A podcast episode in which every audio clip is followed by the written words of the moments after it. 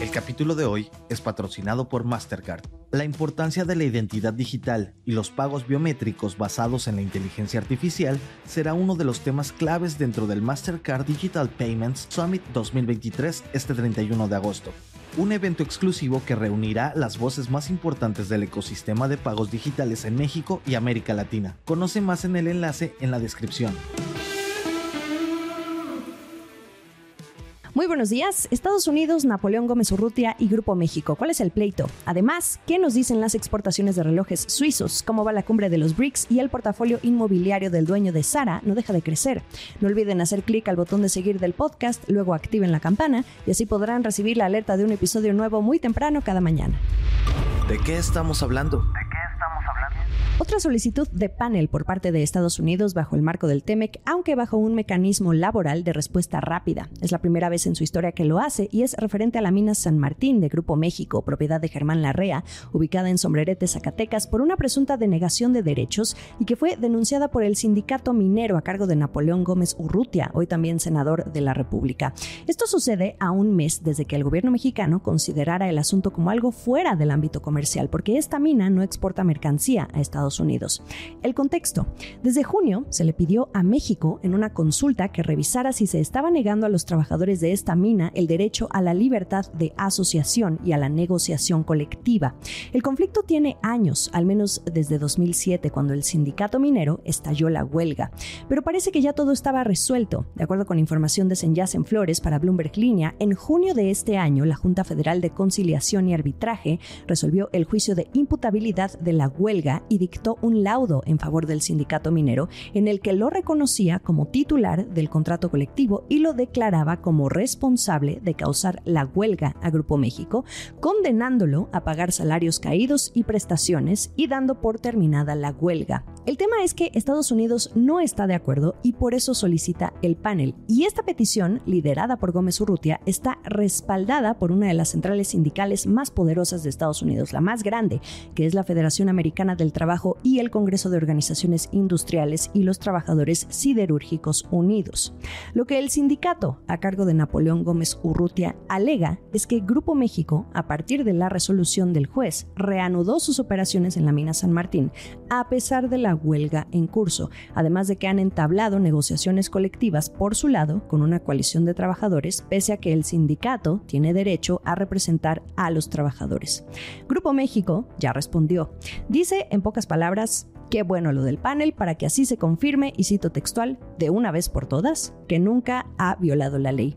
Y luego dan dos razones que tiene Napoleón Gómez Urrutia para su actuar tener un nuevo pretexto para ignorar la responsabilidad que tiene de pagar los salarios caídos, 55 millones de dólares más rendimientos acumulados desde 2005 a los ex trabajadores mineros y además generar conflictos para presionar por un nuevo cargo político que le dé fuero. Esa es la postura de Grupo México. Falta lo que diga la secretaria del Trabajo. Probablemente lo haga en breve, ¿o no? Esto es el dato del día.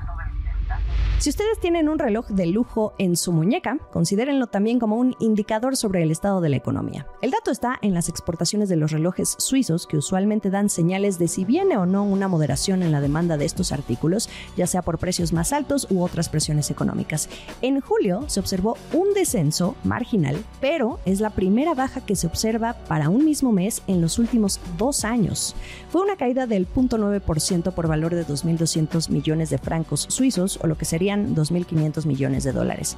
La Federación de la Industria Relojera Suiza apunta a China como el país que influyó en este descenso. China es el segundo mayor mercado consumidor de relojes de lujo después de Estados Unidos y lo que pasó es que importó menos relojes.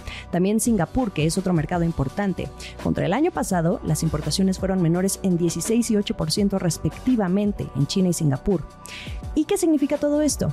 Que las ganas por comprar relojes podrían estar enfriándose. En 2022, hubo ventas récord por 24 mil millones de dólares. Las grandes marcas, desde Omega hasta Patek Philippe y Rolex, también han estado subiendo los precios para compensar el aumento de los costos de los materiales para fabricar estos relojes.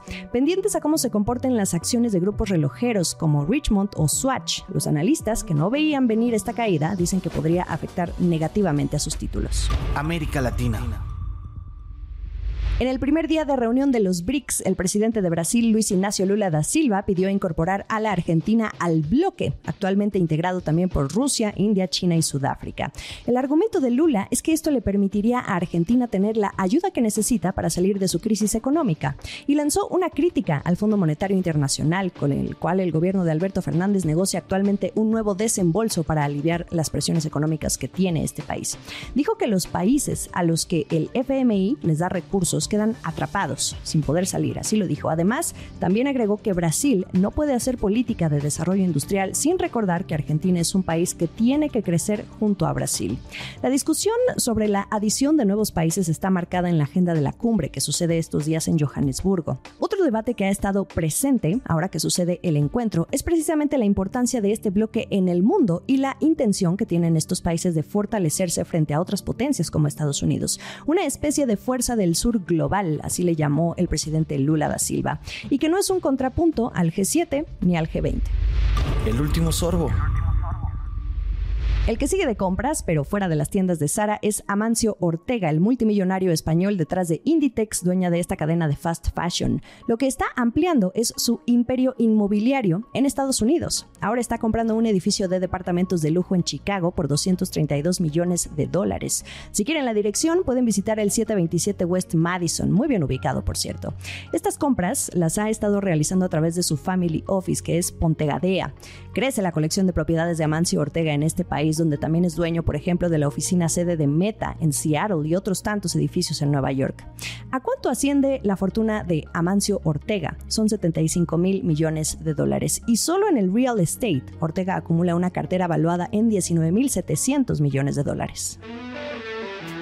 Ya lo saben, lo mejor de la información económica y financiera está aquí en la Estrategia del Día todos los días. Gracias por acompañarme. Estamos en ex Twitter como arroba la estrategia MX y a mí me encuentran como arroba Jimena Tolama. En Instagram, arroba Jimena Business. También en YouTube encuentran los episodios con el canal de Bloomberg Línea. Que tengan una gran mitad de semana.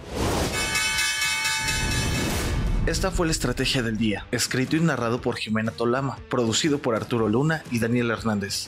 Que tengas un día muy productivo.